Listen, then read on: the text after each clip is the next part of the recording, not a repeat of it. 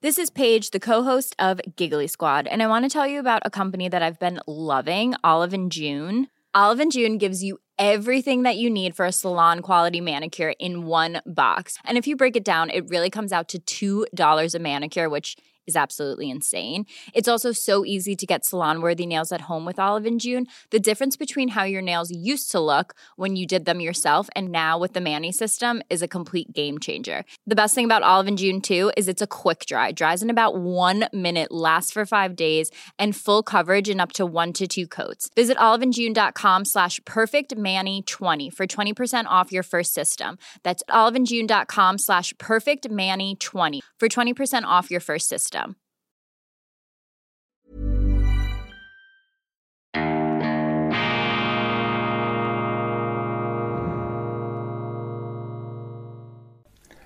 Grüezi miteinander. Einen wunderschönen guten Morgen, meine sehr verehrten Damen und Herren, liebe Freunde, vor allem in Deutschland und in Österreich. Ich darf Sie wie immer herzlichst begrüßen zur internationalen Ausgabe von Weltwoche Daily. Die andere Sicht, unabhängig, kritisch, gut gelaunt am Donnerstag, dem 12. Mai 2000 und 22. Schweizerische Ausgabe, internationale Ausgabe. So scharf lässt sich das nicht immer trennen. Wir bringen ja in beiden Sendungen durchaus den grenzübergreifenden Blick, auch im schweizerischen Hauptprogramm. In der äh, deutsch-österreichischen Spezialausgabe versuche ich immer noch ein bisschen äh, zielgruppengerecht ein paar Themen speziell zu fokussieren. Ich verweise aber auf äh, den Schweizer Ableger jetzt, denn dort habe ich doch auch eine Reihe von internationalen Themen besprochen. Unter anderem, unter anderem ganz wichtig, dass in der aktuellen fiebrigen, hitzigen Zeit, in welcher der Westen zum Opfer seiner eigenen Propaganda auch zu werden droht, dass man sich in Feindbilder nicht nur verliebt, sondern sich daran geradezu berauscht. In diesen Zeiten ist natürlich die Tugend des Zögerns, des Abwartens in Verruf geraten und als Oberzögerer, als Oberzauderer gilt derzeit ja der deutsche Kanzler Olaf Scholz, den ich äh, und wir alle noch nicht abschließend beurteilen können. Aber ich habe ja doch immerhin hier äh, zur Kenntnis äh, nehmen dürfen, dass dieser Olaf Scholz eben mit seiner zögerlich abwartenden, nachdenklichen und nicht allzu sprungbereiten Art in dieser äh, jetzt zu Schnellschüssen und Schnellschlüssen neigenden Zeit ähm, doch einen ähm, vernünftigen Kontrast verkörpert. Und in diesem Zusammenhang möchte ich zu Beginn dieser Sendung geradezu programmatisch die Tugend des Zögerns ausdrücklich belobigen, und zwar im Rückgriff auf ein historisches Vorbild. Und zwar handelt es sich dabei um Quintus Fabius Maximus Verrucosus, Cunctator, der Zögerer, der Zauderer. Das war der römische Feldherr und Konsul, der sich unsterbliche Verdienste erwiesen hat im Punischen Krieg, und zwar nach der verheerenden Niederlage der römischen Legionen bei Cannae durch wen wohl Hannibal den ähm, karthagischen Heerführer, der übrigens ein Multikulti-Heer führte mit sehr vielen Sprachgruppen. Und wenn man sich etwas in den Stoff vertieft, die kommunizierten damals mit farbigen Fähnchen. Sie müssen sich das mal vorstellen, wie diese äh, Karthager ein multisprachiges, sehr heterogenes Armeegebilde ähm, nicht nur über die Alpen geführt haben, was zeigt, dass es damals doch relativ warm gewesen sein muss, sondern auch ähm, sich ähm, festgesetzt hat in Italien mit großen militärischen Erfolgen, aber eben nicht dem entscheidenden Großerfolg, der zum Fall Roms geführt hätte. Und dieser, äh, muss immer wieder nachschauen, Quintus Fabius Maximus Verrucosus, der Cunctator, war eben durch seine abwartende Haltung ausschlaggebend dafür, dass sich die Römer nach der ersten großen vernichtenden Niederlage wieder aufgefangen haben. Cicero beurteilt die Rednergabe des Fabius aufgrund wahrscheinlich eigener Lektüre der veröffentlichten Grabrede des Fabius auf seinen Sohn ziemlich positiv. Als Feldherr wurde Fabius in der späteren legendär überformt, ich zitiere hier Wikipedia, um die Quelle gleich offen zu legen, überformten Überlieferung zum Muster des bedächtig zähen Römers stilisiert. Ennius unus homo nobis cunctando restituit rem. Ein Mann hat uns durch sein Zögern den Staat wiederhergestellt. Restituit rem. Res publica, das ist hier der Begriff, der angesprochen wird. Seine eigenen militärischen Erfolge waren zwar gering, Ausnahme mag die Wiedereroberung Tarents sein, dafür erlitt er aber auch keine großen Schlappen und hielt Roms Widerstandskraft nach Cannae erfolgreich aufrecht. Dementsprechend lobte Cicero seine Weisheit. Dies war aber nur für den Feldherrn Fabius richtig, dagegen war er als Mensch und Politiker durchaus nicht so human und weise, wie es Cicero und auf ihm aufbauend und weiter ausmalend Plutarch darstellte, so suchte er in den noch nicht ganz beendeten Klassenkämpfen die Vorrechte der Patrizier gegenüber den Plebejern rücksichtslos aufrecht zu erhalten. Ein Aristokrat, dieser Zögerer, ein ja, ein Hanseat könnte man vielleicht auch sagen, ein Hanseat in der Römer Toga, der mit einer gewissen senioralen Überlegenheit und vielleicht auch Überheblichkeit von Zeit zu Zeit in Erscheinung getreten ist. Am Donnerstag übrigens erscheint in der Schweiz immer die neue Weltwoche, jetzt mit einem Titelbildkontrast zum letzten Mal. Sie erinnern sich, damals ging es um Panzerfäuste an die Ukraine, um Waffenlieferungen. Jetzt kommen wir mit einer Ikone des schaumgeborenen Feminismus, eine Ikone des schaumgeborenen Feminismus, die Schauspielerin Ursula Andres, die mit diesem Auftritt legendär in Dr. No, dem ersten James Bond Film, einen ganz neuen Frauentypus auf die Leinwand brachte. Und zwar ist es ähm, der Typus einer äh, sehr ähm, aufrecht gehenden, körperlich präsenten und eben nicht mehr in diese Korsett Ästhetik, in diesen Korsettzwinger eingezwängte Weiblichkeit, wie das in Hollywood äh, bis dahin doch noch ähm, ja ähm, in sehr sehr vielen Filmen der Fall war. Also quasi eine Art Befreiung aus diesem Korsett, aus diesem äh, einschnürenden Gebilde.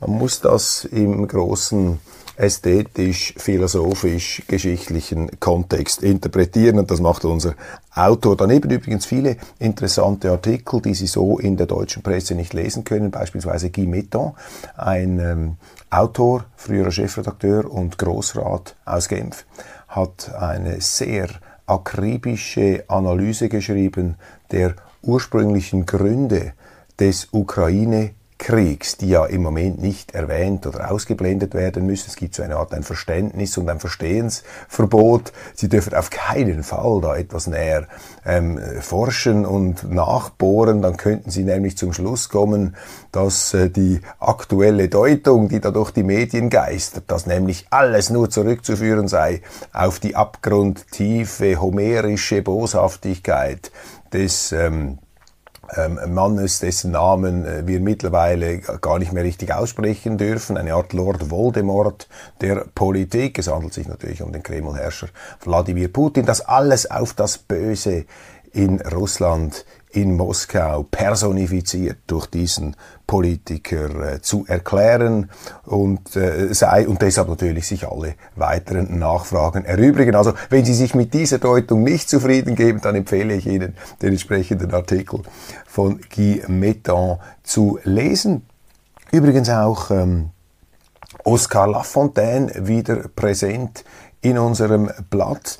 Er analysiert, wie aus einem verbrecherischen Angriffskrieg, wie er sich ausdrückt, ein ähm, ja auch äh, in dem Sinn äh, sehr äh, gefährlicher Zermürbungskrieg geworden ist, beschäftigt sich mit der Strategie der Amerikaner. Das ist ja auch die ganz große Frage. Alle glauben zu wissen, was Putin will. Die Journalisten sind jetzt enttäuscht, dass er an den 9. Mai-Feierlichkeiten nicht den Dritten Weltkrieg ausgerufen hat, wie sie das kristallkugelklar prognostiziert hatten, als hätten sie eine Direktschaltung unter die Schädelplatte von Putin gehabt, beziehungsweise eine Standleitung in den russischen Generalstab. Große Enttäuschung macht sich breit. Putin blieb hinter den Erwartungen zurück, hat irgendeine Zeitung geschrieben, weil er eben nicht den Dritten Weltkrieg ausgerufen hat. Unglaublich. Man kann dem fast nur noch mit der Komödie ähm, begegnen, diesen äh, Art, dieser Art von ähm, Schlagzeilen. Aber die Frage ist natürlich, was wollen die Amerikaner? Etwas ist klar. Die Amerikaner sind die ganz großen Profiteure von diesem Krieg. Ich sage das ohne jeden verschwörungstheoretischen Anstrich oder Hauch.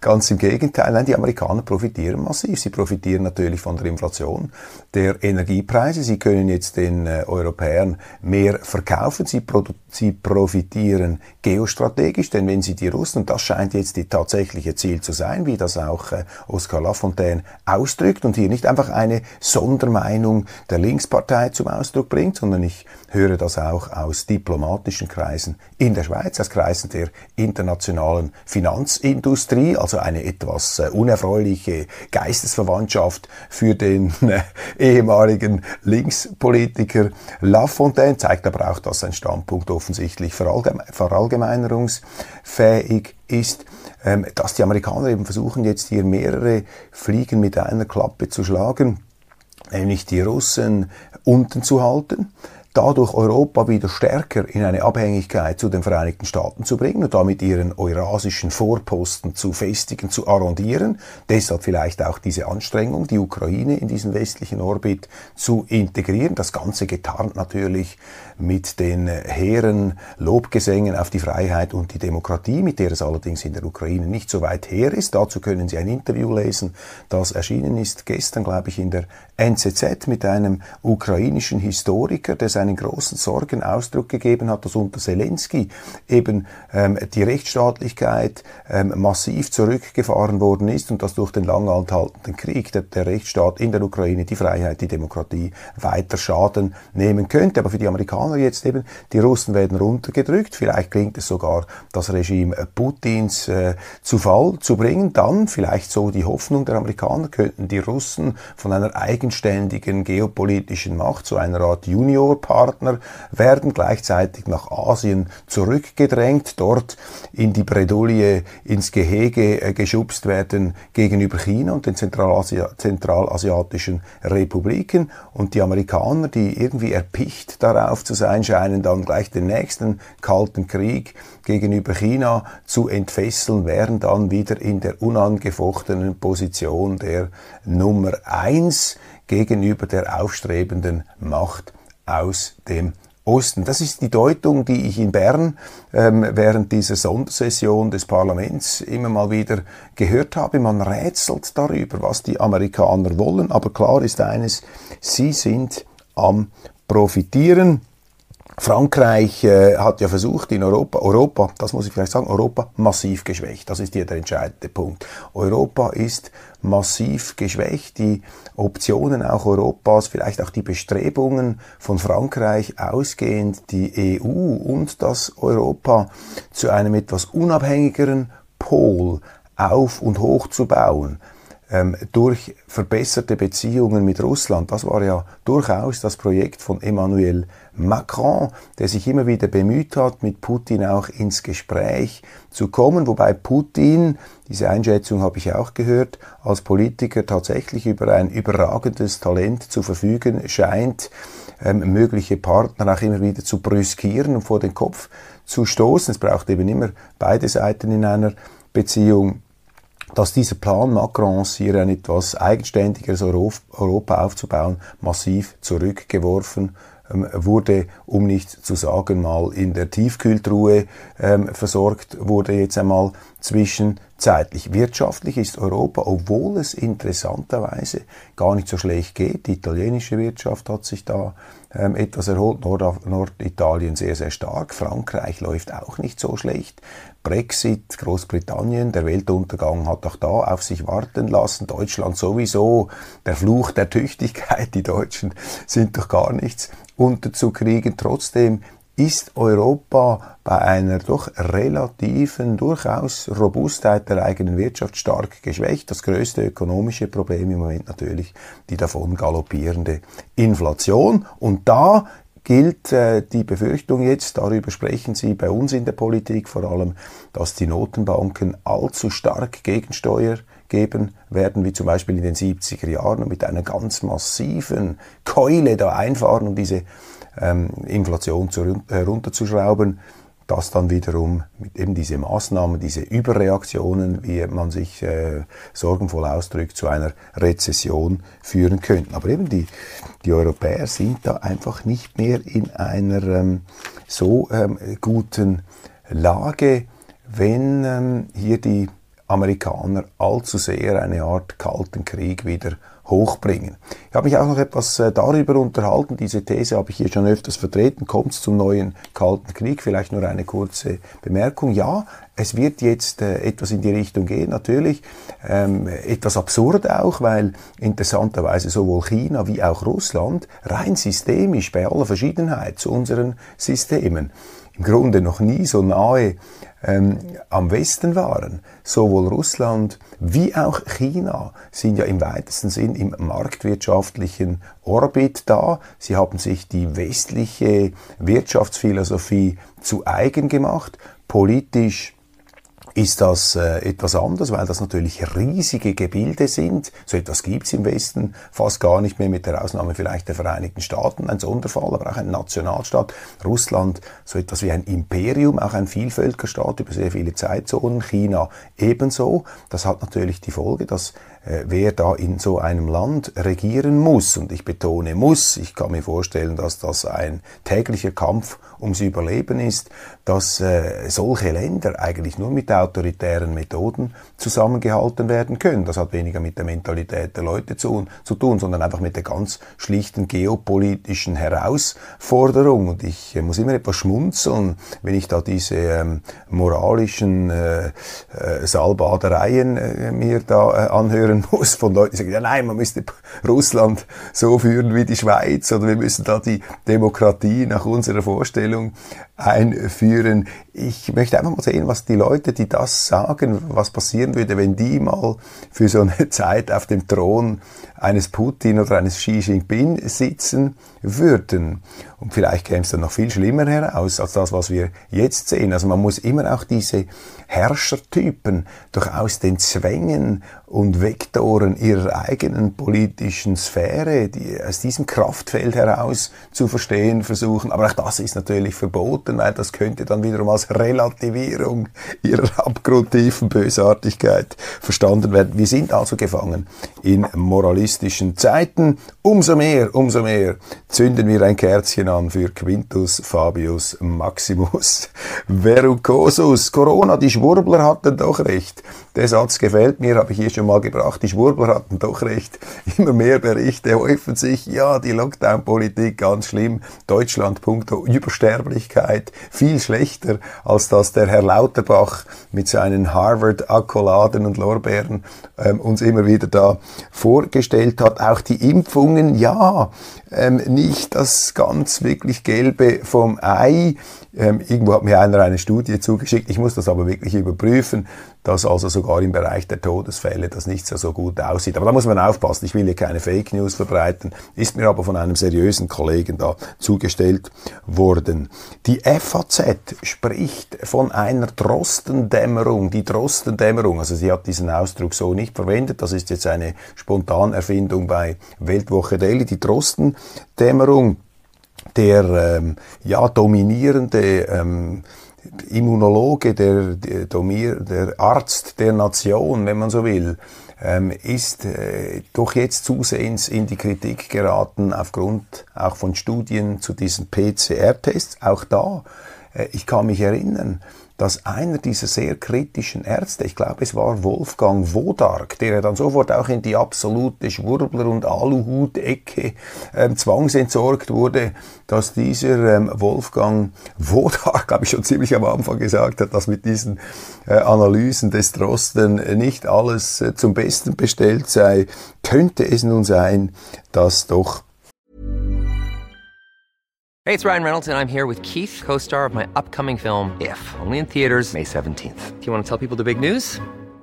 All right, I'll do it. Sign up now and you'll get unlimited for $15 a month in six months of Paramount Plus Essential Plan on us. Mintmobile.com slash switch. Upfront payment of $45 equivalent to $15 per month. Unlimited over 40 gigabytes per month. Face lower speeds. Videos at 480p. Active Mint customers by 531.24 get six months of Paramount Plus Essential Plan. Auto renews after six months. Offer ends May 31st, 2024. Separate Paramount Plus registration required. Terms and conditions apply if rated PG. This is Paige, the co-host of Giggly Squad, and I want to tell you about a company that I've been loving, Olive and June. Olive and June gives you everything that you need for a salon quality manicure in one box. And if you break it down, it really comes out to $2 a manicure, which is absolutely insane. It's also so easy to get salon worthy nails at home with Olive and June. The difference between how your nails used to look when you did them yourself and now with the Manny system is a complete game changer. The best thing about Olive and June too is it's a quick dry. Dries in about one minute, lasts for five days, and full coverage in up to one to two coats. Visit oliveandjune.com slash perfectmani20 for 20% off your first system. That's oliveandjune.com slash perfectmani20 for 20% off your first system. hier ähm, dieser Mann recht gehabt haben könnte. Dann habe ich mir noch eine kleine Notiz gemacht hier in Anführungszeichen, der senile Biden ist vielleicht doch nicht ganz so senil. Der amerikanische Altersheimpräsident, also bitte verstehen Sie das nicht abwertend, ich greife hier etwas die abfälligen Kommentare auf, die man vor allem auch aus rechter Seite immer wieder von ihm gehört hat, zum Teil auch auf diesem Sender. Ich bin ja auch ein etwas äh, kritischer Geist, was den amerikanischen Präsidenten Biden angeht. Ganz einfach deshalb, weil die meisten Medien den rückhaltlos in den Himmel jubeln. Da muss man ein bisschen Gegensteuer geben. Aber eben dieser Joe Biden macht es gar nicht so schlecht. Die Amerikaner profitieren geopolitisch, sie profitieren ökonomisch. Sie haben eine Bonanza bei sich zu Hause, auch äh, wirtschaftlich gut. Die Inflation, die Preissteigerung könnten auch für sie ein Problem werden. Aber ähm, Joe Biden der immer wieder für tattrig und klapprig erklärte, macht es offensichtlich gar nicht so schlecht. Ob er das selber so macht oder ob da andere ihm helfen, wir wissen es nicht. Papst Franziskus, Rebell des Friedens. Papst Franziskus, Rebell des Friedens. Auch das muss erwähnt werden an dieser Stelle. Papst Franziskus, eine ganz wichtige Person in der aktuellen ähm, Anspannung. Denn Papst Franziskus macht das, was die neutralen Staaten eigentlich machen müssten, zum Beispiel die Schweiz. Er streckt die Hand auch gegenüber Russland aus. Warum ist das wichtig? Das ist wichtig, weil wir ja irgendwie aus der Nummer wieder herauskommen müssen, der Ukraine. Und diese Waffenlieferungen, für 300, ich meine, Sie können sich nicht vorstellen, was für gigantische Waffenarsenale die Amerikaner über Polen in die Ukraine liefern. Ich meine, da kommen so viele Waffen hinein. Ich frage mich, was passiert dereinst mit diesen Waffen? Im äh, Afghanistan haben die Amerikaner das auch gemacht, haben sie die Mujahedin bis unter die Zähne, bis unter die Augenlider mit Waffen vollgepumpt. Und diese Waffen sind ja dann mehr oder weniger umweglos in die Arsenale der Al-Qaida gegangen, von dort aus dann wieder gegen Amerika. Das ist sozusagen der Kreislauf des Wahnsinns oder äh, ja, der, der Kreislauf des Bösen, den man da selber angeheizt hat, nicht wahr, aus den Vereinigten Staaten. Also was passiert mit diesen Waffen? die dort ähm, hingestreckt werden und je mehr äh, hingeschickt werden und je mehr Waffen sie liefern, ähm, desto schwieriger wird es zu argumentieren, dass sie mit diesen Waffen einen, einen Frieden herbeizwingen können. Denn damit das passieren würde, müsste ja Putin irgendwann sagen, okay, es kommen jetzt so viele Waffen, sorry, ich habe mich geirrt, tut mir leid, sitzen wir jetzt alle zusammen und machen wir eine, äh, eine Einigung. Das können Sie ja vergessen. Die reden jetzt da im Westen davon, dass sie den Krieg gewinnen können. Und spielen wir das mal durch, das, was das bedeutet. Also wenn man wirklich jetzt hier die Russen über die Klippe stoßen möchte und glaubt, das sei eine volksversprechende Strategie, es ist eine Hochrisikostrategie. Denn die Russen, man kann es einfach, man muss es einfach ab und zu mal wieder in Erinnerung rufen, die Russen sind eine, sind die große Atommacht. Jetzt, ähm, ich weiß nicht, ob sie bereit wären, diese Atomwaffe einzusetzen oder nicht. Aber wenn man ein Raubtier, um jetzt hier einen etwas äh, aus der Zoologie entlehnten Vergleich zu verwenden, wenn Sie ein Raubtier mit einem glühenden Eisen da im, Auge herumstechen und wenn dieses Raubtier sich dann irgendwann einmal von mehreren kleineren anderen Tieren ins, äh, in die Ecke gedrängt fühlt, ja dann was machen, was passiert dann? Wird es gefährlich. Das ist der ganz heikle Moment. Und das ist doch hier die Frage, dass mit diesen Aufrüstungen, mit diesen Truppenkonzentrationen, mit diesem Rausch, auch jetzt dieser Siegeszuversicht, die sich da ausbreitet, man sich die Frage stellt, ist das überhaupt im Interesse des Westens? Dass hier die Russen militärisch besiegt werden, ist ja eine ketzerische Frage. Die Frage zu stellen, äh, kann sie schon von allen deutschen Fernsehkanälen und Fernsehbildschirmen verbannen. Das ist gar nicht erwünscht, so eine Frage. Und äh, diese Hochrisikostrategie, wer die, wer die nicht befürwortet, und ich gehöre zu denen, die da ganz große Fragezeichen haben, äh, ja, dann kommt eben ein Papst Franziskus ins Spiel, der hier versucht, durch seine neutralistische Haltung eine Möglichkeit zu bieten, dass man von den Schlachtfeldern wieder an die Verhandlungstische zurückkehren kann. Aber damit sie das tun können, müssen sie herunterkommen von der Absolutistik ihrer Feindbilder. Da müssen sie auch bereit sein, in Putin etwas anderes zu sehen als eine Kernfusion aus Teufel, Genghis Khan, Stalin, Hitler, was auch immer man da noch hinzufügen kann, um nochmal eins drauf zu packen. Wenn Sie dieses Gefühl haben, dann gibt es ja nur den totalen Krieg. Und das ist eben das Unehrliche, nicht zu sagen das Verlogene jetzt dieser äh, bloßen Waffenlieferanten, die hineinprojizieren, dass in der Ukraine um die westliche Freiheit gekämpft wird, um die Menschlichkeit, wie sich der Schriftsteller Michael Schischkin gerade in einem Artikel in der NZZ ausgedrückt hat. Wenn Sie dieser Meinung sind, ja, dann müssen Sie sofort die Uniform anziehen und sich selber dort äh, in, in, den Kampf stürzen, beziehungsweise Ihre Kinder müssen Sie mit den Armeen hingehen. Also ich finde das sehr, sehr wichtig, dass es jetzt doch noch letzte Inseln der Neutralität gibt, obwohl das immer kleiner wird, schwindet ähm, auf denen eine Verständigung stattfinden kann. Auch China vielleicht eine Friedenshoffnung, wenn die Chinesen da Druck machen. Vielleicht muss aus China ein Impuls kommen, damit wir aus diesem Wahnsinn aussteigen. Denn mit jedem Tag, an dem dieser Krieg länger dauert, mit jedem Tag steigt die Gefahr einer Konfrontation zwischen den Supermächten. Die politisch motivierte Kriminalität in Deutschland nimmt zu.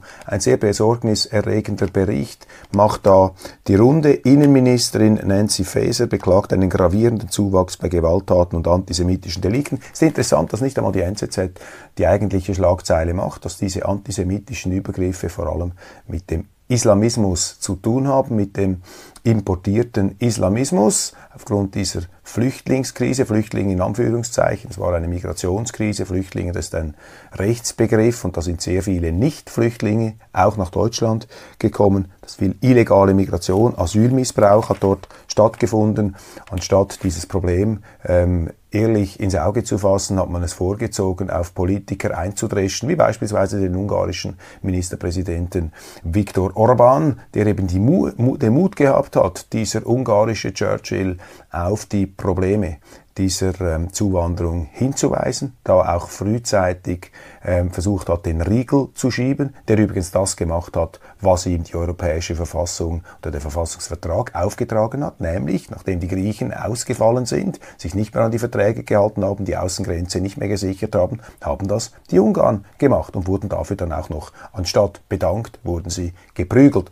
Nun, also hier sehen Sie jetzt Auswirkungen dieser Migrationspolitik eine Zunahme bei Gewalttaten und antisemitischen Delikten in Deutschland. Und da ist natürlich ähm, sehr, sehr bemerkenswert, um nicht zu sagen, fast schon ähm, von frivoler, ideologischer ähm, Fixiertheit die Aussage der Innenministerin. Die größten Sorgen würden Frau Faeser nach eigenen Angaben die antisemitischen Taten bereiten. Zitat, wir sehen einen weiter massiven Anstieg massiver Anstieg. 3027 judenfeindliche Straftaten im Jahr 21, noch einmal 29 Prozent mehr als im Vorjahr. Das ist ein absoluter Höchststand und eine Schande für unser Land, sagte Faeser. Damit bezog sie sich unter anderem auf Corona-Leugner, die sich Judensterne angesteckt hätten. Ich meine, unglaublich. Jetzt missbraucht sie das, um noch einmal die Corona-Leugner, die Corona-Skeptiker, die nicht einverstandenen mit dieser außerordentlichen Freiheitsberaubung der letzten zwei Jahre, versucht sie die hier auch noch anzuschmieren mit diesen Daten, betonte so dann aber auch den immer, ich zitiere, immer lauteren und immer stärker sichtbaren islamistisch geprägten Antisemitismus im Blick. Zu haben. Wenn Sie diese Nancy Faeser ist einfach eine Ideologin aus meiner Sicht. Also so kommt es bei mir an. Vielleicht tue ich ihr Unrecht. Aber ich habe von der immer nur gehört, Rechtsextremismus natürlich auf die AfD gerichtet, die innenpolitische Opposition, dann eben diese Corona-Protestler, die wurden auch immer wieder ähm, hier angeprangert und in dieses äh, Ding genommen. Aber eigentlich, worum es geht, das ist dieser Islamismus, der ins Land gekommen ist. Und man muss das einfach aussprechen. Und wenn Sie nicht bereit, bereit, sind, ehrlich und direkt und auch von der Gewichtung her ein Problem ehrlich zu benennen, dann können Sie es auch nicht lösen. Sind Sie gar nicht bereit, das zu lösen, sondern dann bewirtschaften bzw. laufen Sie Gefahr, ein Problem zu missbrauchen zu innenpolitischen Zwecken. Das ist doch der Film, der hier abläuft. Meine Damen und Herren, noch ganz kurz äh, ein paar Schlagzeilen. Es fließt weniger Gas. Ist das der Vorbote des Embargos? Die Ukrainer haben den Gashahn relativ zugedreht nach Europa, offensichtlich weil Putin, sie behaupten das, mehr Gas in den Donbass abzweigen würde. Jetzt also zum Dank für die große Unterstützung aus Europa drehen die Ukrainer hier, anscheinend das äh, interpretiert die FAZ so, ähm, drehen die Ukrainer den Gashahn zu mit dem Folgen, beziehungsweise sie drosseln das mit äh, gefährlichen Folgen da, vor allem für Deutschland. Finnlands und Schwedens NATO-Beitritt offenbar beschlossene Sache. Ja, das ist natürlich auch die Quittung an Wladimir Putin. Äh, ich rätsle immer etwas darüber, wie die Russen unterwegs sind. Ich glaube nicht das, was in den Zeitungen steht. Das ist mir zu propagandistisch eingefärbt oftmals. Aber ich ähm, glaube doch zu sehen, dass, ähm, dass Putins Ziele, das, das, ist, das läuft da irgendwo in die falsche Richtung jetzt aus Sicht der Russen. Und ich meine, im Grunde hat er jetzt die ganze, hat er im Prinzip, er wollte ja eigentlich sozusagen mehr Sicherheit, er wollte eine NATO-freie Ukraine, jetzt hat er äh, Finnland und Schweden in der NATO, er hat noch, es hat noch nie so viele NATO-Waffen in der Ukraine gegeben wie jetzt, also die äh, Politik des Kreml-Herrschers kann da nicht aufgegangen sein. Ähm, jetzt werden einige von Ihnen lächeln, okay, ich habe es immer schon gewusst, ja, es gibt Leute, die haben immer schon alles gewusst von Anfang an, ich gehöre nicht zu denen, ich muss es immer erst herausfinden, was passiert, bevor ich von etwas restlos überzeugt bin. Sie kennen ja den Spruch von Henry Kissinger. Um sich einer, um, um sich einer Sache absolut sicher zu sein, müssen Sie entweder alles darüber wissen oder nichts. Ich äh, bilde mir nicht ein, alles darüber zu wissen. Und wenn ich zu wenig weiß, dann versuche ich mich etwas zurückzuhalten mit den apodiktischen Urteilen. Eben da die Ukrainer werden die Chance haben, die Russen wieder zurückzudrängen, steht in der Welt. Ein Experte für globale Risiken lässt sich so vernehmen. Ähm, ja, wenn die Russen wirklich diesen Krieg anfangen zu verlieren, dann wird's gefährlich, meine Damen, dann wird's erst recht gefährlich. Wollt ihr mehr Kinder, dann nehmt Väter in die Pflicht. Auch eine Schlagzeile aus der Welt. Ihr wollt mehr Kinder, dann nehmt die Väter in die Pflicht. Wir brauchen eine kinderfreundlichere Welt, dann gibt's mehr Kinder. Ich erinnere daran, im Bismarck Deutschland, 19. Jahrhundert, war die Geburtenrate viel höher. War das eine kinderfreundlichere Gesellschaft? Ähm, langer Abnutzungskrieg mit Eskalationsgefahr, ja natürlich, das ist das Thema.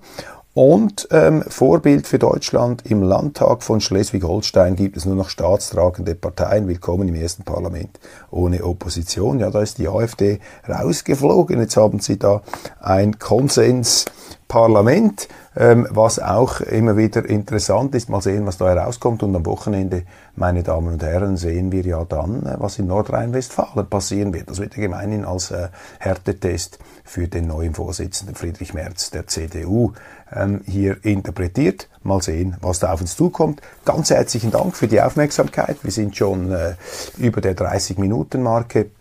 Und nicht vergessen, die neue Weltwoche mit kontrastreichen, ähm, auch äh, ja, etwas äh, glamourösen und äh, angenehmen Ausblicken in die, äh, ins Durcheinander der äh, menschlichen Welt, der menschlichen Natur. Vielen Dank für die Aufmerksamkeit.